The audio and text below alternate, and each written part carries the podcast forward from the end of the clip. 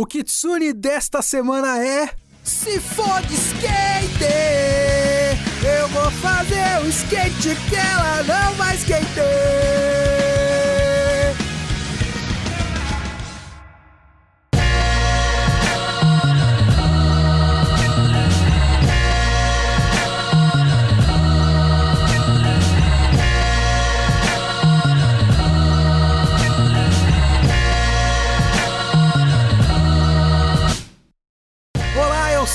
Sou o Leonardo Kitsune e o Kitsune da Semana é o meu podcast semanal para eu falar do que eu quiser, do jeito que eu quiser. A ideia aqui é que toda semana tem uma review de alguma obra, pode ser um filme, um anime, um mangá, qualquer coisa que eu li, eu assisti, eu quero falar, então é aqui que eu vou falar. Você pode comentar no site, faz a sua conta lá no site geekhere.com.br e comenta embaixo do post ou manda seu e-mail para leo.kitsune@geekhere.com.br.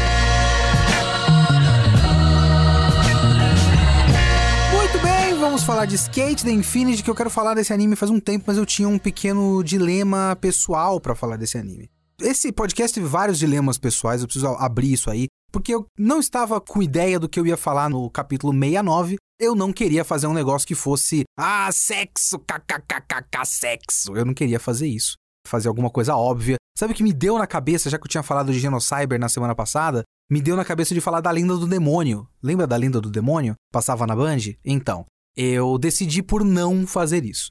Mas foram ideias que passaram pela cabeça, mas eu queria evitar coisas com piadas óbvias, com 69, etc, etc. E acabou que eu tava numa semana muito ocupada de coisas e eu não consegui ver nada, porque eu não gosto de fazer coisas de memória. Eu não gosto de lembrar de um negócio que eu vi seis meses atrás, mais ou menos, e fazer o podcast. Eu gosto de rever, anotar, fazer um compilado de pensamentos e chegar num ponto com a memória fresca, porque eu não tenho memória.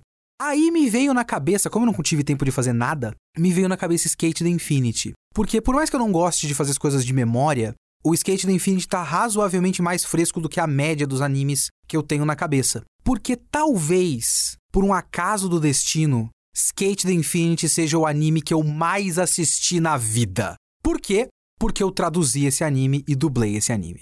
Esse é o segundo passo do meu dilema pessoal. Eu não gosto muito de falar dessas coisas que eu tenho envolvimento muito mais pessoal, porque aí fica uma coisa tipo, eu vou falar mal do negócio que eu trabalhei. Eu sempre tive uma escolha desde que eu trabalhava em editora e eu ainda faço essas coisas, ainda traduzo gibis para Panini principalmente. Eu sempre tive duas coisas que eu coloquei para mim mesmo como política pessoal nesses casos. Eu, obviamente, como funcionário da editora, não podia falar mal dos produtos. Por outro lado, eu obviamente já trabalhei em muita coisa que eu não gosto, porque, né, dois anos e meio de mangás e cinco para seis anos de quadrinhos Marvel e DC, você lê de tudo, nem tudo vai ser bom. Óbvio.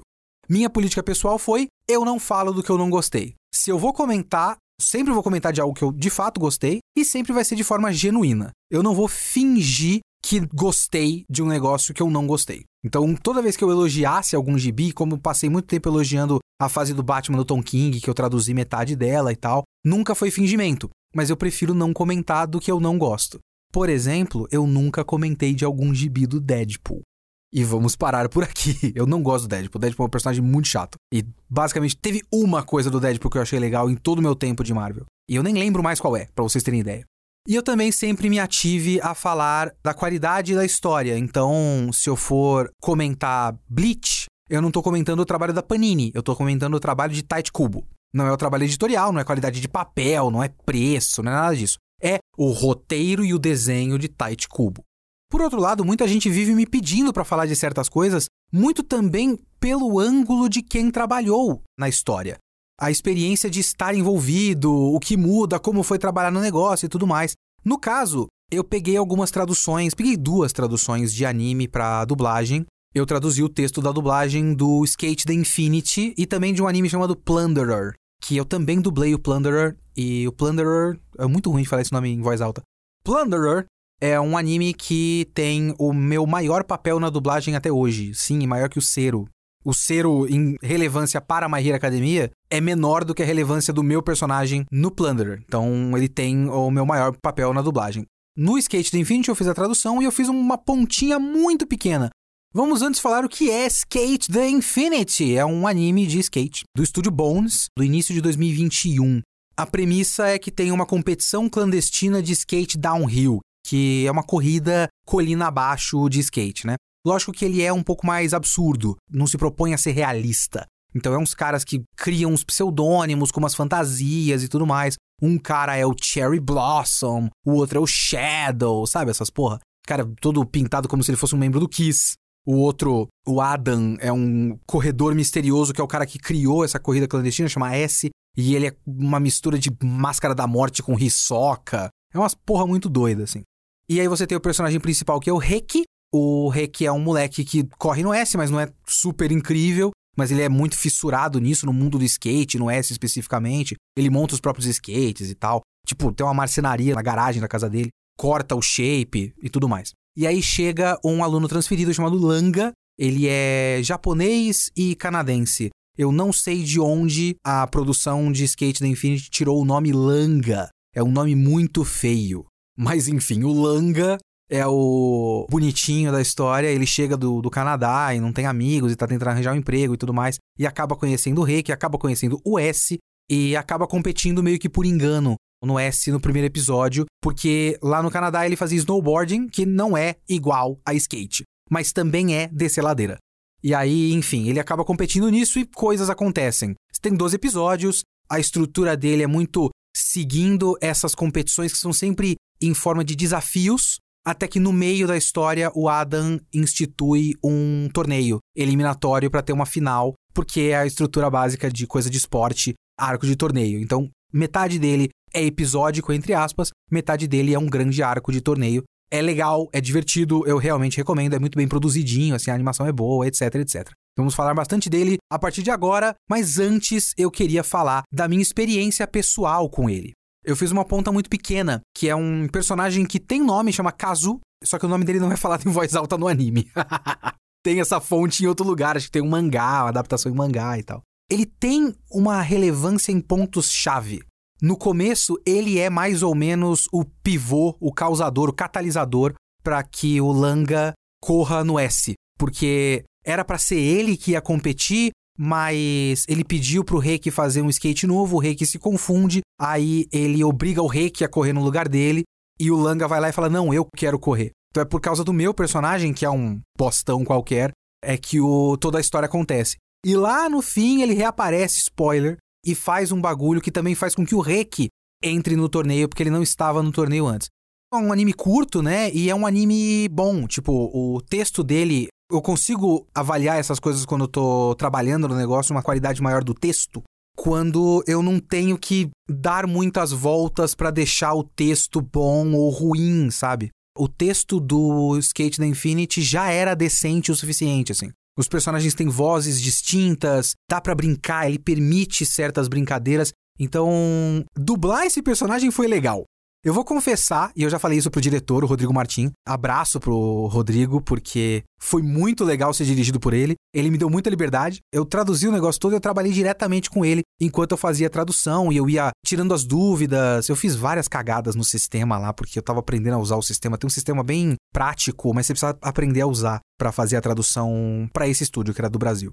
Não é só colocar numa folha de Word e eles mandam, sabe? Então eu fiz várias cagadas, fiz um monte de coisa errada, e o Rodrigo foi muito legal de não ser chato com as minhas cagadas, enfim. Eu fiquei falando muito para ele que, tipo, ó, oh, por favor, esse anime tem uma coisa muito forte, que é o negócio do gay. E não tira o gay do negócio, ok? Porque existe uma camada dessa história que é uma pequena provocaçãozinha de talvez eles virem um casal. E evite fazer mudanças no texto de última hora que tenham aquele tom de não, nós somos apenas amigos. A ambiguidade é importante. Então, trabalhe isso na hora da sua direção. Ele adorou essa dica. Ele não era um grande conhecedor dessas coisas, mas eu expliquei para ele todo o contexto dessas histórias, desses animes que tem essa pequena ambiguidade sexual aí e que é importante. É um anime que tinha sido adotado pelas fãs de BL e não podia perder isso, não podia ser o olha, a gente não é gay, hein? Veja bem. Não era para ser assim. Ele adorou que fosse desse jeito. E é um anime que permite fazer brincadeiras. Então, mesmo com o meu texto, que eu já deixei bastante solto, na hora da minha própria dublagem, em cima do meu próprio texto, eu já mudei um monte de coisa para encaixar melhor na boca e tal. E foi uma das que eu mais me senti à vontade para dublar. Foram poucas falas, mas eu também fiz uma, umas outras pontas. Se vocês forem assistir o anime, tem uns moleques que tentam sabotar o Mia naquela. Quando o Mia tá fazendo uma entrevista e os moleques jogam um skate pro Mia tropeçar. Eu sou um desses babaca. Todas as minhas pontas em skate do Infinity são só figurante pau no cu. Então eu fiz esses figurantes pau no cu menor de idade e um outro figurante pau no cu, que é o caso que aparece no começo da história. E aí a gente brincou bastante, foi bem divertido, porque tava completamente solto. Eu tenho uma tendência a ficar muito nervoso e não atuar direito porque eu fico muito nervoso na hora, porque eu preciso fazer perfeito. Se não for perfeito, eu sou um merda. E nesse não, tava muito à vontade, então obrigado pro Rodrigo, foi bem legal. Quanto ao texto, eu tava com mais medo de esse anime ser carregado em terminologia de skate. Não é, não é tanto assim. Eu fiz a minha pesquisa, o que foi necessário usar, eu usei muito termo em inglês de manobra que já estava lá. Eu só tive que me certificar de que aqui no Brasil também se usa em inglês. Então eu fui atrás de vídeos do pessoal falando e, obviamente, estava muito próximo da Olimpíada, inclusive, que teve a nossa fadinha, que não quer mais ser chamada de fadinha. E aí você ouve a narração dos caras, dos comentaristas, é tudo em inglês. Então você vai verificando que, tá, o que tá o termo aqui da manobra é o termo certo da manobra? E aí eu deixei o termo certo, porque também houve uma pesquisa para quem fez o anime, né? Então, nesse sentido, não foi uma tradução muito complicada no sentido de pesquisa. Tem traduções mais complicadas do que essa que eu já fiz na vida, assim. Teve uma tradução que eu fiz para um filme uma vez que eu tive que ir atrás de terminologia para concreto. Foi muito mais complicado do que essa do skate. O que foi complicado de traduzir é uma consequência de ser um anime bem feito. Porque tem muita gente falando, porque é um torneio, então tem a torcida e tem os comentários da torcida e essa foi a parte que eu errei muito no uso do sistema, mas tinha que pegar quem estava falando no fundo e fazer a tradução de quem estava falando no fundo e colocar no tempo certo para eles colocarem a ponta certa de alguém gritando: "Vai lá, Rick! Vai, Adam! Uh! Tem muito disso, muito. Então, difícil? Não. Trabalhoso? Para caralho, meu Deus do céu. Às vezes não acabava nunca quando tava em. Quer dizer, era meio variado, né? Porque, por vezes, era muito trabalhoso colocar um monte de voz ao mesmo tempo. Outras vezes eles são tão só descendo ladeira e praticamente não tem texto e é muito mais simples. Mas foi um anime muito gostosinho de trabalhar em todas as etapas, assim. Eu já tinha assistido antes, eu já tinha falado bem dele, se vocês forem atrás do meu Twitter. Na época que eu assisti, eu já tinha falado dele porque eu tinha gostado muito. Eu tinha achado muito divertido. E aí, depois, quando veio que vai ser dublado, pega essa tradução, falei, Ei, legal, skate! Uh! Foi legal, isso eu gostei. O último detalhe que eu queria falar, que eu até já falei pro diretor, não era esse personagem que eu queria, obviamente, né? A gente não pega os personagens que a gente quer sempre. Eu sei que no meu momento da minha carreira eu não vou pedir. A gente não pede, né? Dublador não pede personagem. A etiqueta da dublagem diz que não é para você ficar pedindo personagem. Mas eu tava torcendo para ele me jogar no cara da loja. Por quê? Eu não vou ser protagonista, eu não vou ser elenco principal, eu sou muito novato para isso, eu entendo, obviamente. Eu não tenho nem a capacidade ainda de ter um papel de tanto destaque assim. Mas o cara da loja fala muito pouco. Ele aparece. Não aparece em todos os episódios. Quando aparece, ele tem um minuto de tela. E ele tem uma raposinha. Ia ser tão legal se eu fizesse um personagem que tem uma raposinha. Ah! Não ficou comigo, mas tudo bem. Eu gostei de fazer o Kazu, foi muito legal. Mas como eu disse, é um anime divertido. Foi divertido de trabalhar e também já tinha sido divertido de assistir. Porque eu acho que, sabe o que eu estava falando no episódio passado sobre Genocyber, que eu não tinha certeza exatamente de qual era a experiência que o Genocyber queria que o espectador tivesse? O skate é muito claro. O tema central de Skate the Infinity é diversão. É isso que eles falam o tempo todo. É sobre como é divertido andar de skate. Mas ele também tem uma função dupla, né? Ele tem uma intenção dupla. Ele não é só um anime de esporte. Porque, veja bem, o BL é uma realidade, ok? O negócio de animes com um monte de personagem masculino bonitinho atraírem fãs, majoritariamente mulheres, mas também muitos homens, que gostam de romances entre esses personagens, que gostam de criar fanfic, criar fanart de romance entre esses personagens, é real. E ele é mais real em anime de esporte. porque existe uma tendência do shonen de esporte, né? Os haikyus da vida, os kuroko no baskets da vida, de, obviamente, serem histórias que tem um monte de homem.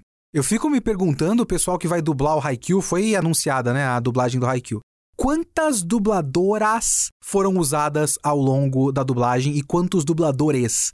Eu suspeito que deve ser uns 150 homens e 3 mulheres. Deve ter muito pouca pontinha para mulher, porque basicamente é um monte de homem. Haikyuu, por exemplo, você tem sempre 5, 6 ou 7 personagens com nome a cada time. E um monte de time. Então é um monte de menino. Então, obviamente, vai ter muitas fãs, majoritariamente mulheres, não estou falando no feminino, muitas fãs que vão pros animes e mangás de esporte com o objetivo de ver os casais que elas querem formar e tudo mais. Isso é absolutamente normal, absolutamente saudável, não tem absolutamente nenhum problema com isso. Alguns desses animes são um pouco mais específicos em apelar para este público. Yuri on Ice, por exemplo, é basicamente um romance. Eu hesito até em classificar Yuri on Ice como primariamente um anime de romance ou um anime de esporte. Não sei qual dos dois é mais importante em Yuri on Ice. Eu diria que em Skate the Infinity é o contrário do Yuri on Ice nesse sentido. É bem claro definir que ele é, acima de tudo, um anime de esporte. Mas o segundo plano do quase romance e da coisa mais apelando para o BL, para o Boys Love, é muito clara, tá ali, tá muito fácil de ver. Então ele tem essas duas frentes. Se ele quer fazer as duas coisas, idealmente ele vai fazer as duas coisas decentemente. Primeira pergunta deste podcast: Skate the Infinity serve como anime de esporte? Minha resposta é sim, se você tiver interesses muito específicos. Porque eu não sou um grande especialista em coisas de esporte, em animes e mangás de esporte. Não li tantos assim. Eu tendo a gostar mais dos animes de esporte que se levam um pouquinho mais a sério, no sentido do esporte mesmo. Eu tendo a gostar mais de Slandunk Haikyuu ou Tepo. Vocês conhecem Tepo? Tepo é um mangá muito curto de seis volumes que o final, muito claramente, o autor barra autor, eu não sei muito bem, teve algum problema, algum problema de saúde, sei lá, o mangá foi acelerado e cancelado prematuramente. É meio triste, o final do, do mangá não é bom, infelizmente. Mas ele é um mangá de MMA feminino e é muito bom. E é muito técnico também. Ele não é fantasioso, ele não é absurdo, ele é pé no chão de você entender a movimentação do jiu-jitsu, que eu não entendo quando eu tô assistindo o UFC, veja bem. O Slandunk, por mais que seja na escola, e a maior parte dos animes e mangás de esporte são na escola, a gente não tem muito jeito, não tem muito o que fazer. O Skate the Infinity escapa disso, veja bem, tem mais adultos do que adolescentes. Mas mesmo que os caras estejam na escola, tipo, o esporte não tem poderzinhos e tudo mais. Kuroko no Basket já é o tipo que eu não curto. Porque eu acho, a minha avaliação de Kuroko no Basket é que ele tá no meio termo, e é um meio termo estúpido. Ele é muito claramente Inazuma Eleven que quer que você ache que ele é Slandunk. Ele tem superpoderes, literais superpoderes, mas ele não quer que você veja exatamente como superpoder, é só o cara que é muito bom. Então é estúpido. O Skate the Infinity, ele é um Kuroko no Basket que tenta ir mais para um caminho Jojo. Pense dessa maneira. É como se ele tivesse as aspirações estéticas e absurdistas de um JoJo's Bizarre Adventure num anime de esporte com poderzinho a lá Kuroko no Basket, que nem é poderzinho, eles são só muito bons também. Então eu acho que se você for pra Skate the Infinity querendo uma competição séria de skate, o bagulho só não faz o menor sentido. Porque você precisa acreditar em muitas premissas que são só idiotas. Principalmente as premissas que são relacionadas ao Langa e ao Adam. Tipo, o Langa é sobrenaturalmente talentoso pro skate. E o Adam faz umas manobras que não fazem sentido. Inclusive, tem a parte que eu mais gosto. Eu gosto muito dessa parte, porque a manobra da porra do Adam é que ele tá descendo a ladeira e aí ele consegue dar meia volta e subir a ladeira. O que já não faz o menor sentido. E aí ele dá o abraço do amor. E ele abre os braços e o cara é sempre com o intuito de fazer o cara da frente dele se desequilibrar e cair no chão e tal. Ele já mandou várias pessoas pro hospital.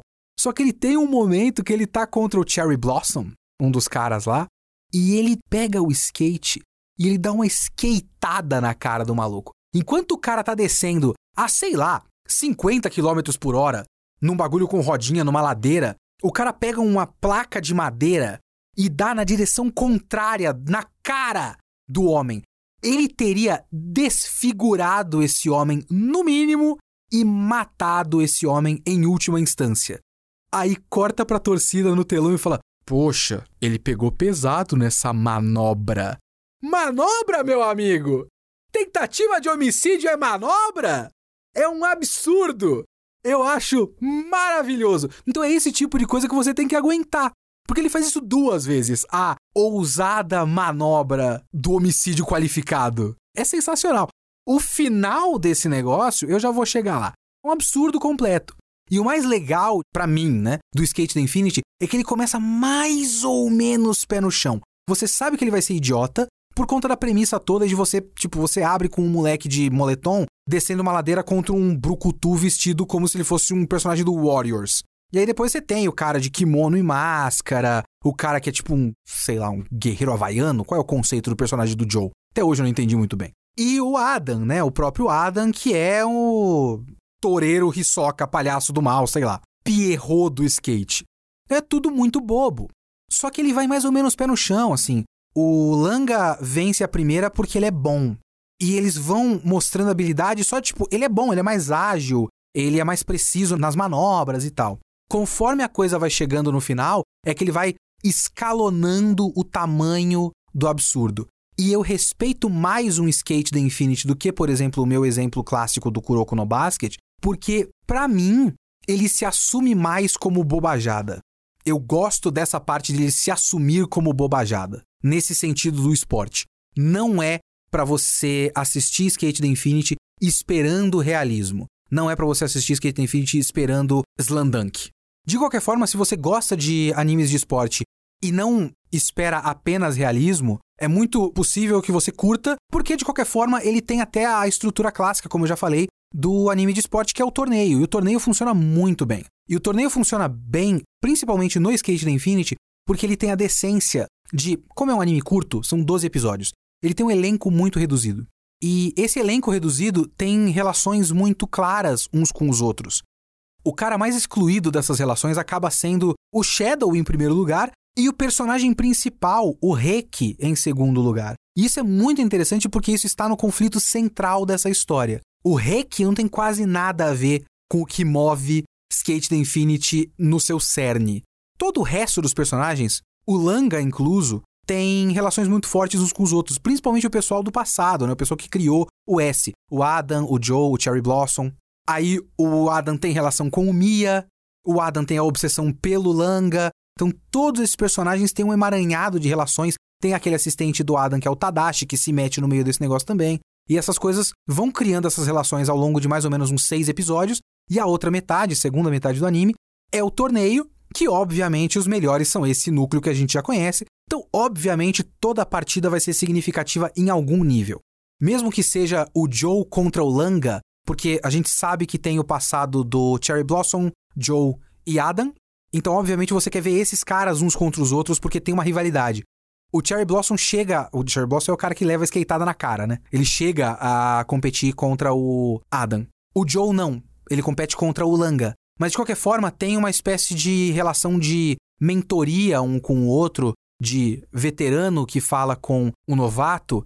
E eles já têm uma relação entre si que fica uma rivalidade do Joe vendo se ele consegue superar o Langa, que é um cara que tem um, um talento absurdo. Então, as partidas têm significado e é para isso que serve o torneio.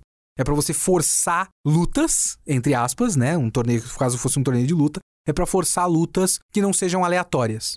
Movimentar a história de maneira que, na final, seja realmente a culminação de um grande conflito. Ou então você faz uma coisa que quebra a expectativa, tipo o torneio final do Yu Yu Hakusho, que a luta do Yusuke com o Yomi, é Yomi o nome dele, né? É tipo, sei lá, quartas de final, um negócio assim. E eles nem chegam na final, e é uma ótima ideia quando você quebra a expectativa. Skate da Infinity também não tá aí para isso. Skate da Infinity não tá aí para ser Togashi. Tá aí para ser apenas o básico da maneira divertida. Isso é uma coisa que eu admiro muito em skate. Ele é bobo, mas ele não tenta ser demais, super subversivo ou nada disso estruturalmente. Estruturalmente, ele é bastante básico. E eu gosto disso para Skate da Infinity. Ele não precisava ser hipercomplicado e ele não é hipercomplicado estruturalmente. Mas essa questão que eu tinha falado antes do Rek não ter relação com o núcleo principal da história é muito importante. Porque assim, o Shadow é coadjuvante, né? O Shadow, ele é o bucha de canhão do começo da história que continua ali como alívio cômico e tá ótimo a função dele ali, é legal. Eu acho o Shadow um personagem divertido. Toda a questão dele com a dona da floricultura e de os caras pegarem, entrarem no carro dele e chamarem ele de velho. Eu só só tenho 24 anos! São boas piadas, eu adoro as piadas com o Shadow ao longo da história. Mas ele não precisava ter relação direta com o negócio.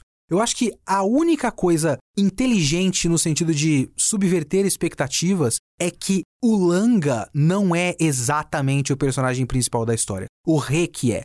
E o Rek não é um cara importante. Porque você tem, como eu já falei, os caras que criaram o S, você tem o talento do futuro que é mentorado de maneira bizarra pelo Adam, e você tem esse cara que surgiu que é, meu Deus, esse cara é um super saiyajin do skate. E aí você tem o Reiki, que é um moleque qualquer. E essa é a base do conflito dele. Esse conflito do Reiki é o negócio que eu mais gosto em todo o skate da Infinity. Talvez porque eu me identifico muito. porque o conflito dele é ele olhar para todo mundo à volta dele e pensar: caralho, então quer dizer que eu sou meio merda, é isso? Ah, que droga! Todo mundo me deixou para trás. Eu entendo e eu sinto a dor do Reiki. E trabalhar isso num anime de esporte é muito interessante. Porque o que a gente tem em animes de esporte normalmente é, sei lá, histórias de superação, o próprio Sakuragi do Slandunk que não sabia o que era basquete direito e que vai descobrindo uma paixão e um talento pro basquete. Esse tipo de coisa. Ou então o cara que já é muito bom, sei lá, o Prince of Tennis. O moleque, ele é um monstro do tênis. É isso.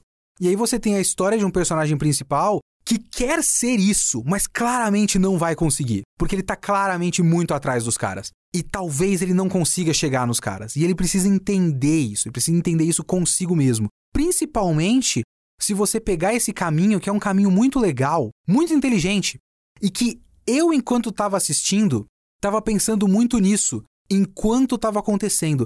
Ele é o professor de skate do Langa. E é uma coisa muito positiva, muito altruísta dele. Pô, esse cara quer andar de skate, eu vou ensinar esse cara a andar de skate, porque é legal. Porque skate é legal. Eu vou fazer do skate que ela não vai skater. Uhul, yeah, yeah. Charlie Brown, Santos. Ele só vai, ele só ensina porque é divertido.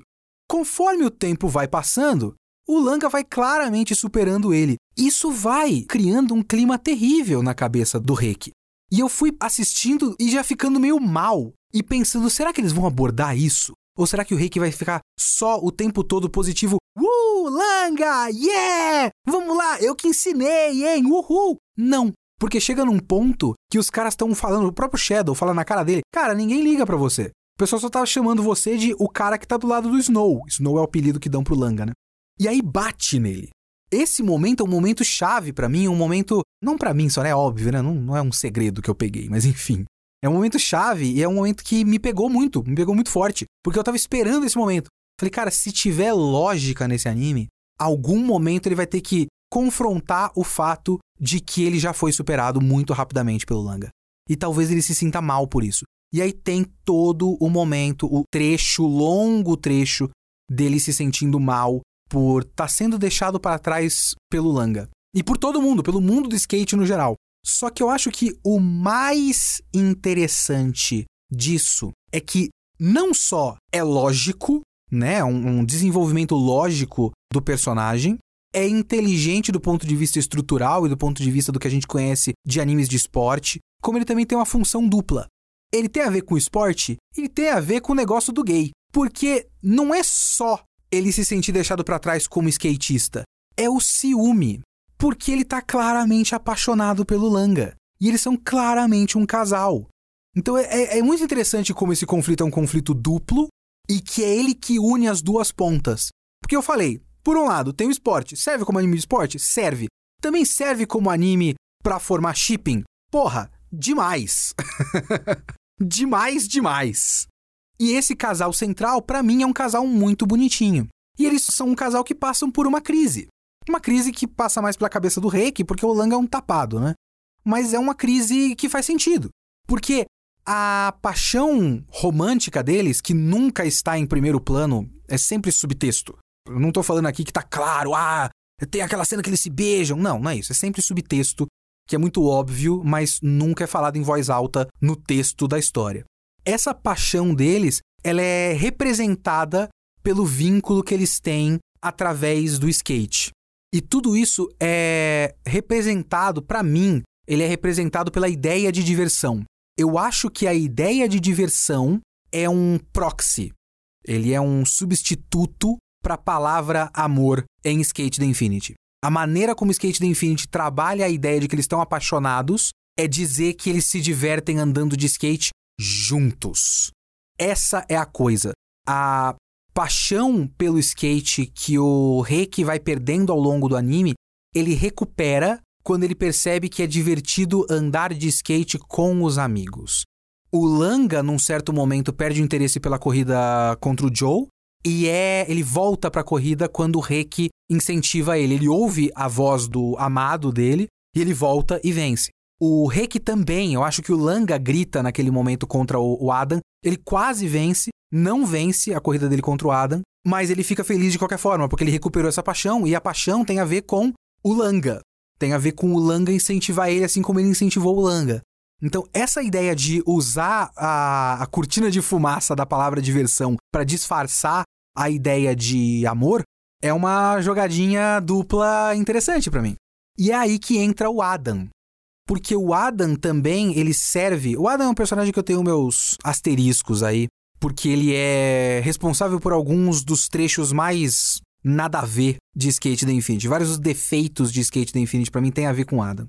Mas ele tem essa função dupla também. Ele é um inimigo dos dois de maneiras diferentes. Ele é um inimigo do Langa como um rival dentro do skate e também do Langa no sentido de o que representa o skate para ele, né? Uma obsessão pela vitória e não uma busca por diversão. Então eles têm essa, esse embate filosófico um com o outro naquela batalha final. E ele também é um inimigo do Reki, porque ele é o pivô da separação do casal.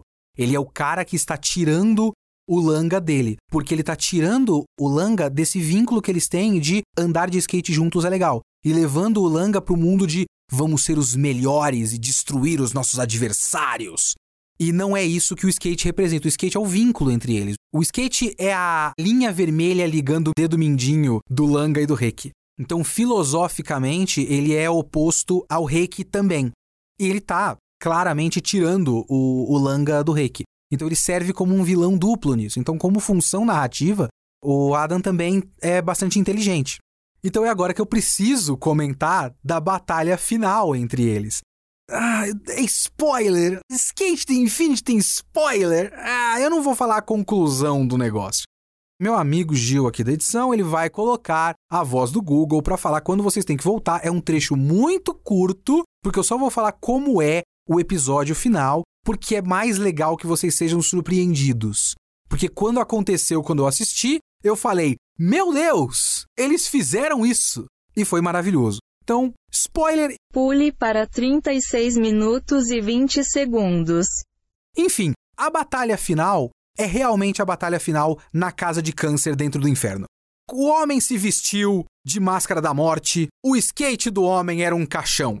Eles estão no Yomotsu Hirasaka. Se eles caírem do precipício, eles entram pro inferno. É basicamente isso. É, é absurdo. Aquele lugar não existia até aquele momento, o que eu acho ótimo, porque é absolutamente idiota. Tipo, ah, é aquela parte que não é pra ir mais. E aí tem umas luzes azuis e roxas. Quem montou aquilo? Quando que ele montou aquela estrutura? Por que, que ele tá com um skate em forma de caixão? Como isso pode ajudar esse homem? Nada disso faz sentido. A roupa dele não faz o menor sentido, é idiota e é maravilhoso. E assim, quando eu olhei aquilo, eu falei: meu Deus, não pode ficar pior, não pode ficar mais absurdo. E ele fica, porque os homens, os dois, eles entram numa batalha mental como se eles fossem dois new types no Gundam. Eles transcenderam o skate. É lindo! É absolutamente estúpido. E assim, esse final eu adoro, eu adoro esse final. Eu adoro esse final. Porque enquanto eles estão dando aquele discurso deles, o discurso não importa nem um pouco. Eu realmente, às vezes, eu olho para esse bagulho e falo: ah, tudo isso foi só desculpa, né, cara? Vocês queriam fazer isso. É isso que vocês queriam fazer. Ele já tava adiantando. Depois daquela cena do marginal alado do Langa de skate voando com asas, e isso é cedo, isso é no episódio 5, se eu não me engano. Falei, nossa, esse negócio vai pra uns lugares que, ó. Mas eu não esperava esse nível. E eu realmente acho que foi só uma desculpa. Todo o anime foi feito para chegar no momento onde eles andam de skate no precipício do inferno. É, é só, é só, é só sensacional, cara. É só sensacional. E se você àquela altura já tinha abraçado que você tá assistindo uma idiotice, e se você ama essa idiotice, e essa idiotice funciona porque os personagens funcionam, veja bem. Os personagens são carismáticos, o elenco é bom. Eu me identifiquei de verdade com o Reiki. Eu gosto do Langa como esse cara meio tapado, que tem várias piadas boas com o fato do Langa ser tapado. O episódio que eles vão para as termas é legal porque o elenco já é divertido. Então, tanto faz que eles pararam a história para fazer um episódio de praia. Tudo bem. Eu tô vendo eles lá e tem ótimas piadas na praia com o Mia fingindo que é filho do Joe. Tá ótimo. Eu gosto de todo mundo e eu tô engajado no conflito real dos personagens. Então, quando você consegue formar essa relação verdadeira com o público, dá para você se permitir esses quatro, cinco passos além da linha do limite, que é o final de Skate the Infinity. Eu amo o final de Skate the Infinity com todas as forças do meu coração.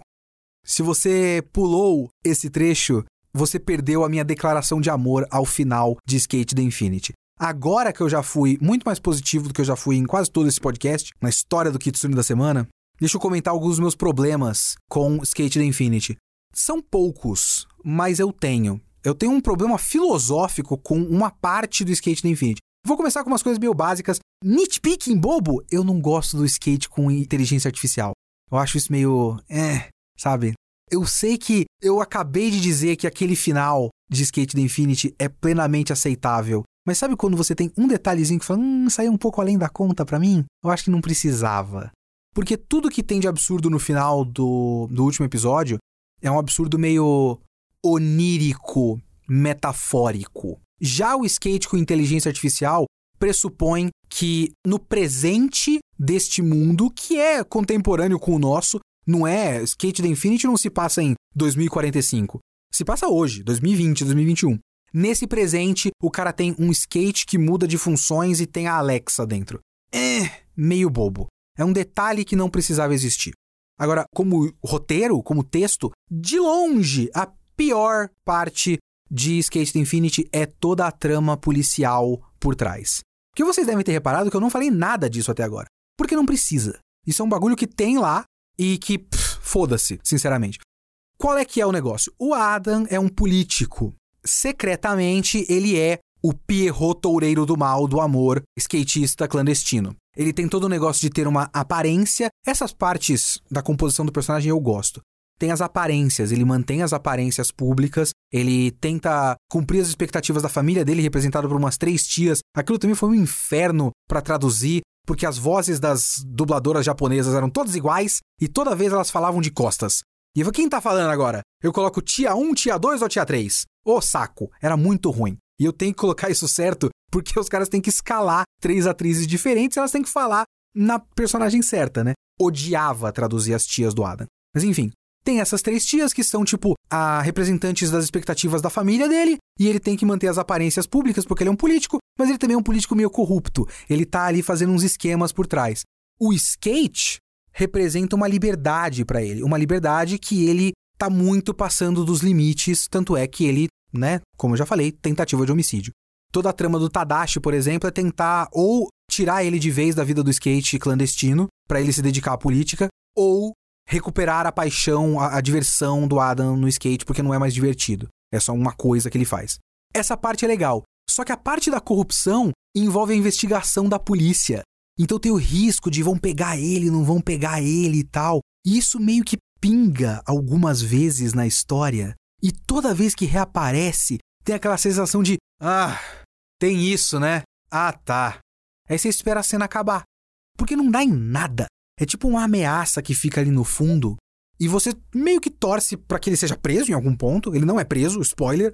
Porque a trama meio que se conclui ao não ter uma conclusão é extremamente desnecessário, é a pior parte de Skate da Infinity de longe. Mas eu queria fazer um, um parênteses para fechar esse podcast, que é uma coisa que eu penso em muitas coisas diferentes, muitos animes diferentes. Eu não sei se eu vou conseguir articular esse pensamento que eu tenho de maneira lógica. Muito tempo atrás, nos tempos de VideoQuest, eu fiz um vídeo sobre Kisniver. É um dos animes mais fraquinhos do Trigger. Ainda é decente, ainda, né? O Trigger fez o Darling the Franks, perto de Darling the Franks, Kisniver é Evangelion. Mas o Kisniver, ele é um anime sobre amizade. Às vezes, animes têm uma tendência no texto deles de tratar o seu tema central como uma coisa alienígena. Então você tem um personagem composto para ser alguém que não tem sentimentos direito, que não compreende sentimentos direito. Então ele tem certa dificuldade de entender o conceito de amizade. Então os personagens falam de amizade como se eles estivessem explicando o funcionamento de um colisor de hadrons, porque é uma coisa completamente nova para eles. Só que, assim, é amizade. As pessoas são amigas umas das outras. Eu não sei como é essa questão cultural, especificamente falando de amizade, né? Eu não sei como é a questão cultural lá no Japão. Se realmente a ideia que eles têm de amizade é uma ideia tão quadrada que às vezes tem pessoas que não entendem muito bem como funciona ser amigo de uma outra pessoa. Mas tudo bem, Naquela trama, é aceitável que você tenha esse tipo de explicação como se, sabe, é como se eles estivessem explicando o que é o cosmo, explicando como funciona o chakra no Naruto, só que é amizade. Às vezes, anime e mangá de esporte faz isso com o seu esporte. Quando é um esporte muito obscuro ou quando é criado especificamente para o anime, eu até entendo. No caso do skate, não é uma coisa tão alienígena pra gente. Só que o que mais me pega em Skate the Infinity é que o conceito de fazer as manobras e de andar de skate, ou então até o próprio torneio de descer uma ladeira e tal, isso até demanda certa explicação. Só que tem alguns diálogos do Reiki com o Langa que estão explicando a alegria de andar de skate, como se você estivesse convencendo uma criança de 4 anos que sim, fazer capoeira é divertido. Não sou só eu que tô mandando porque eu sou seu pai. Você pode andar de skate nesses tubos de concreto. Você pode andar de skate na chuva. Você pode andar de skate em qualquer lugar. Skate é muito divertido. Sei lá, parece vídeo de recrutamento do exército, sabe? Jovem, você completou 18 anos. Andar de skate, pilotar tanque. É estranho demais, porque meio que pressupõe que o Langa nunca usou internet na vida. Porque esse moleque tem, sei lá, 16 anos. Ele estava no Canadá. Canadá tem Olimpíada de Inverno, mas ele está muito próximo ali dos Estados Unidos e da TV americana. Em algum momento ele assistiu X Games, ouviu que existe X Games, ouviu qualquer coisa de skate em um programa de esporte, porque se ele gostava tanto assim de snowboarding, ele via coisas de snowboarding. Ele tinha 16 anos. Ele via coisas de snowboarding ele via algum programa esportivo em algum lugar. E programa que fala de snowboarding possivelmente vai falar de skate em algum momento, porque também é um esporte radical. Então você vai ver vídeo, clipe de música, sei lá, qualquer coisa que vai mostrar pessoas no half pipe, pessoas andando de skate na cidade. Então você vai olhar para esse negócio e não vai olhar como se você fosse um alienígena chegando pela primeira vez na Terra e falar: "Oh, os seres humanos andam em cima de uma placa de madeira com rodas e eles se divertem com isso?" e você precisa de o seu amigo para falar: sim, é muito divertido andar numa piscina vazia, porque você pode fazer isso quando você quiser. Não precisa esperar nevar. Oh, skate você não precisa esperar nevar. E ele faz isso no episódio, sei lá, 8, alguma coisa desse tipo. Depois que o cara já tá andando muito de skate pela cidade, ele já sabe que você pode andar de skate em qualquer lugar e que você não precisa esperar nevar na montanha, não precisa subir a montanha para descer a montanha. Essas são coisas que me deixam meio indignado em anime no geral. Um exemplo meio bobo, eu não assisti o anime, né? Eu tô julgando de fora, mas é uma coisa que me pegou quando eu vi a sinopse de um anime de futsal, Futsal Boys, que tá rolando ainda, se eu não me engano, no momento que eu estou gravando esse podcast. Eu não vi. Mas é um anime que precisa colocar no futuro. No futuro, futsal é um esporte super popular. Porra, é futsal! É só você falar, ah, futsal é um negócio popular no Brasil. Uns caras viram um vídeo na internet e fizeram uma quadra. Oh, então jogaram na quadra de tênis, qualquer coisa do tipo, na quadra de basquete que tem na escola. Resolveram jogar futebol na quadra de basquete. Acharam legal. Não, no futuro! Então, é tratar certas coisas como se fosse um sistema de energia de shonen de luta que precisa de um diálogo expositivo, explicatório da coisa, de uma explicação de funcionamento e lore e por que que isso é legal, porque meio que é isso que se faz em animes. A gente tá tão acostumado a explicar como funciona o ki, como funciona o chakra, como funciona o reiatsu, para um gráficozinho da energia entrando no peito do cara e saindo pela mão, qualquer coisa do tipo. Você tá tão acostumado com isso que quando o cara vai fazer uma narrativa, essa é a minha sensação, né? Quando o cara vai fazer uma narrativa sobre skate, que é tipo, skate! Skate, porra! Tem na TV essa merda! Tem na Olimpíada! Quando o cara vai fazer uma narrativa sobre skate, ele precisa fazer o diálogo expositivo do chakra do skate. Skate é divertido. Tudo bem que aquele é o tema do anime também. Só que você não precisava da cena dele explicando por que é divertido andar de skate. Você pode fazer o cara andando de skate e sorrindo. Eu vou entender que skate é divertido é uma bobagem da minha parte, que não é exclusiva de Skate da Infinity, mas essa cena que eles estão vendo os caras andando de skate no celular me pega muito forte e dá um cringe muito forte no meu peito. Eu fico, porra, bicho, pelo amor de Deus, eu sou também um ser humano no nosso mundo contemporâneo, em 2021, na época. Não precisa explicar para mim. Talvez precise explicar pro moleque japonês. Aí que tá a questão cultural. Eu também não quero subestimar o jovem japonês como se ele também fosse uma criança criada num bunker. Todo menino japonês de 14 anos é uma criança criada num bunker que nunca viu nada além do que a escola mandou. Eu não posso subestimar isso, mas talvez precise, talvez quem escreve o roteiro ache que precise. Não, você precisa explicar para as crianças porque skate não é tão popular assim. Sei lá, enfim, bobagem da minha parte. Skate the Infinity como ele diz várias vezes dentro do próprio anime, é muito divertido. Eu me diverti muito. Eu torci pelo casal. Eu queria que eles ficassem juntos no final. E assim, eles ficam. É isso que eu vou dizer para vocês. É muito legal. E eu tenho muito orgulho de ter trabalhado em dois níveis diferentes em Skate the Infinity. E, e é isso. Assistam. E assistam dublado. A dublagem tá muito legal, tá muito divertida. Abraço pro diretor, pro pessoal, pro Rodrigo e pro pessoal do, da, do Brasil. Abraço pro Vitor. O Rodrigo fez também o Langa e o Vitor Moreno, que me substituiu, entre aspas, não foi a substituição. Mas ele fez o Cero na versão anime, que você pode assistir na Crunchyroll, na série inteira. E ele é o Reki. Então é nós na fita indiretamente. Tanto no Cero quanto em Skate da Infinity. Abraço pro Vitor. E é isso, vamos pros e-mails.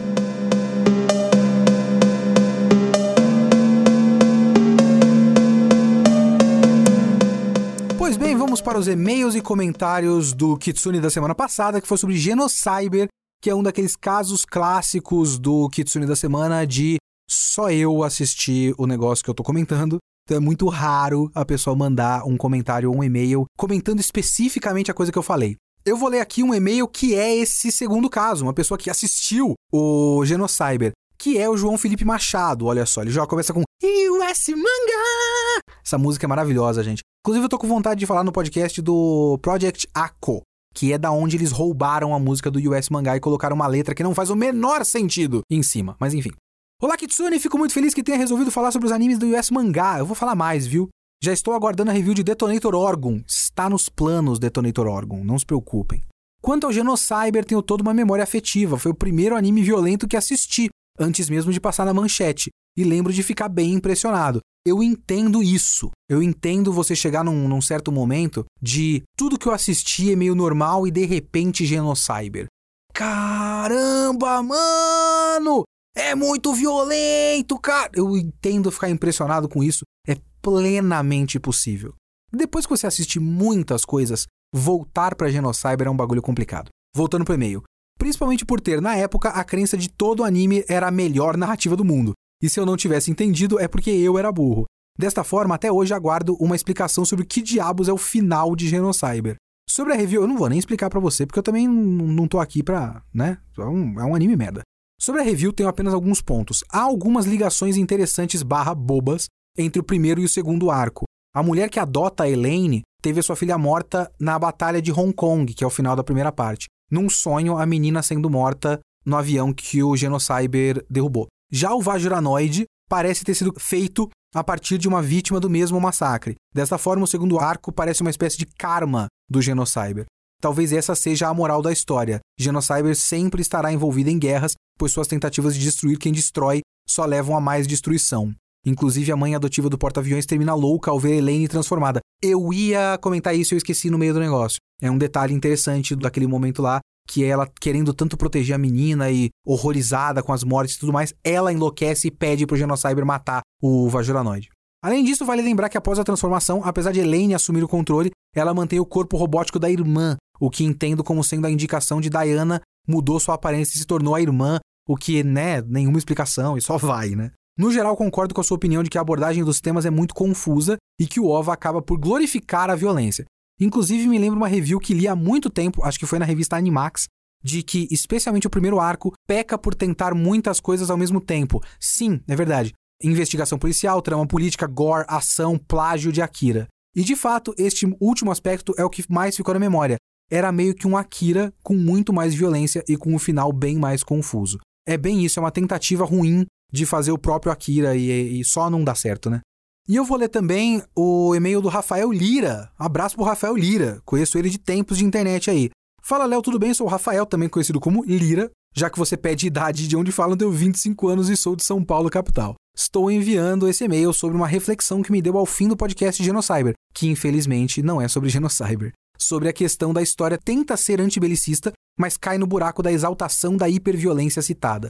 O meu pensamento é sobre a contradição criada entre animes quererem ser antibelicistas, mas ainda assim terem a necessidade de ter cenas épicas e empolgantes nas lutas, mesmo com contexto de genocídio ou mortes à torta e à direito. Sabe que eu tive. Eu tava vendo umas pessoas comentando disso no Twitter Falando do Miyazaki, inclusive, porque o Miyazaki é muito exuberante. E quando ele faz uma batalha, sei lá, o próprio Mononoke, que eu amo, é o meu Ghibli preferido. É uma batalha muito foda, mas é uma batalha contra a guerra, né? E aí, tipo, é, mas é muito foda, é incrível. Essa é uma coisa que me deixava pensativo enquanto assistia Gundam Iron Blooded Orphans, que é ótimo, mas eu não terminei. Que é, voltando pro Rafael aqui, é o meu anime favorito da franquia Gundam, mas não é exclusivo dele. Conversei com algumas pessoas na época e a única conclusão que cheguei é que a indústria e o capitalismo, consequentemente, cria a necessidade de fazer a história atrativa com a violência, enquanto se enriquece de uma mensagem claramente anticapitalista e antibelicista. É contraditório ver o Mikazuki, que é o protagonista desse Gundam, matando a torta e a direito, com animação incrível e BGM claramente empolgante. Ainda acho Iron Blooded Orphans um excelente anime, e é mesmo, e tem sim uma mensagem forte, ainda mais com aquele final, que eu não vi. Eu vi só a primeira temporada.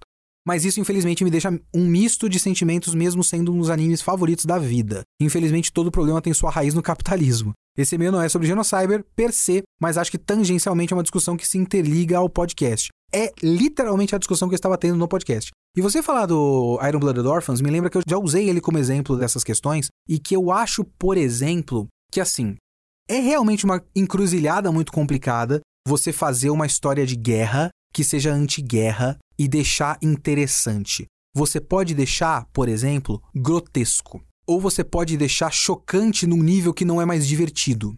Dois exemplos que eu já usei antes em vídeos no passado no, no VideoQuest. O primeiro é o próprio Iron Blooded Orphans. Porque enquanto você tá vendo os caras em robozão gigante, é só da hora. Você quer o boneco do robozão, que eu tenho, inclusive.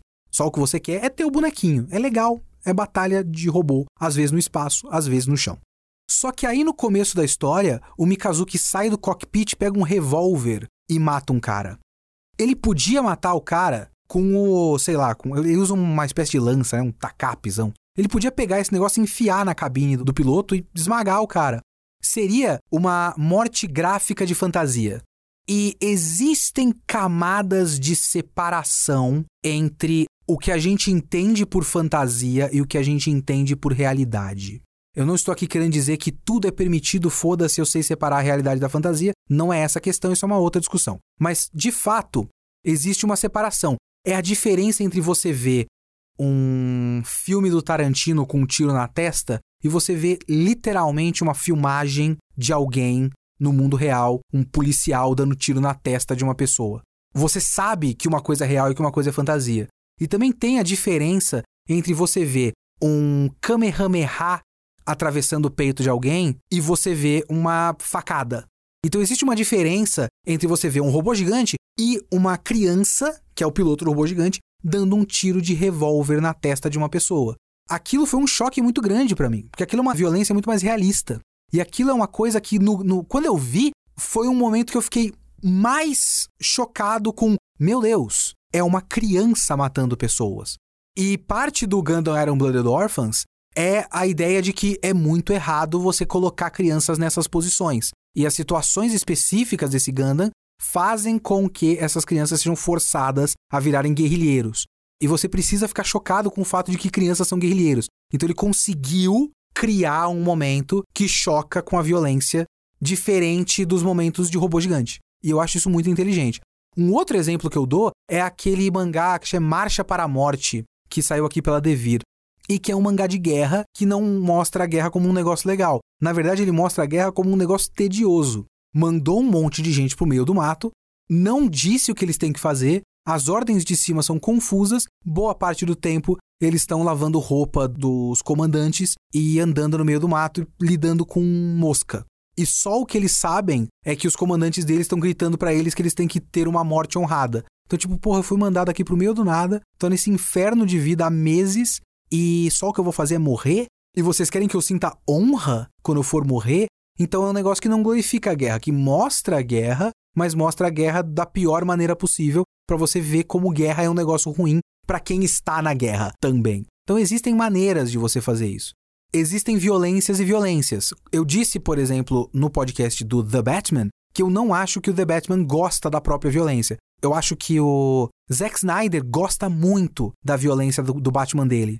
O Matt Reeves não gosta tanto assim da violência do Batman dele. O Genocyber gosta muito da própria violência, ao mesmo tempo que faz um discurso anti-violência tá muito claramente um sacuga de violência. Um, olha como é legal a cabeça dessa criança estourando. Olha como a gente conseguiu fazer uma animação realista. Então, é difícil de convencer apenas com palavras, mas eu acho que existem diferenças quando isso, essas diferenças nascem muito da direção de arte, da edição. Você falou, por exemplo, que tem guerras no Iron Blooded Orphans, que tem uma música épica no fundo e tal. Essas coisas fazem diferença para nossa percepção e pro sentimento que a gente sente enquanto tá vendo aquilo e o que, que a gente vai entender sentimentalmente enquanto tá assistindo. Mas é muito complicado, é sempre muito complicado. Você ter um shonen de luta, como Naruto, tentando acabar com o ciclo do ódio e com as guerras. Mas as lutas são muito legais. Se o negócio fosse levado à última consequência, o Naruto só conversaria. Seriam várias conversas de paz no Conselho de Segurança da ONU e não um Rasen Shuriken. Então é, é complicado, é realmente complicado. Esses foram os e-mails e comentários do Kitsune da semana passada, o Kitsune da semana 68. Mandem os seus e-mails para leo.kitsune.geekhere.com.br ou façam sua conta e comentem no site geekhere.com.br. Este foi o Kitsune desta semana. O Kitsune da semana que vem vai ser ou a continuação de Full Metal Alchemist, volumes acho que 5 a 8, ou Ranking of Kings, que já vai ter terminado, ok? Um dos dois semana que vem. Até lá.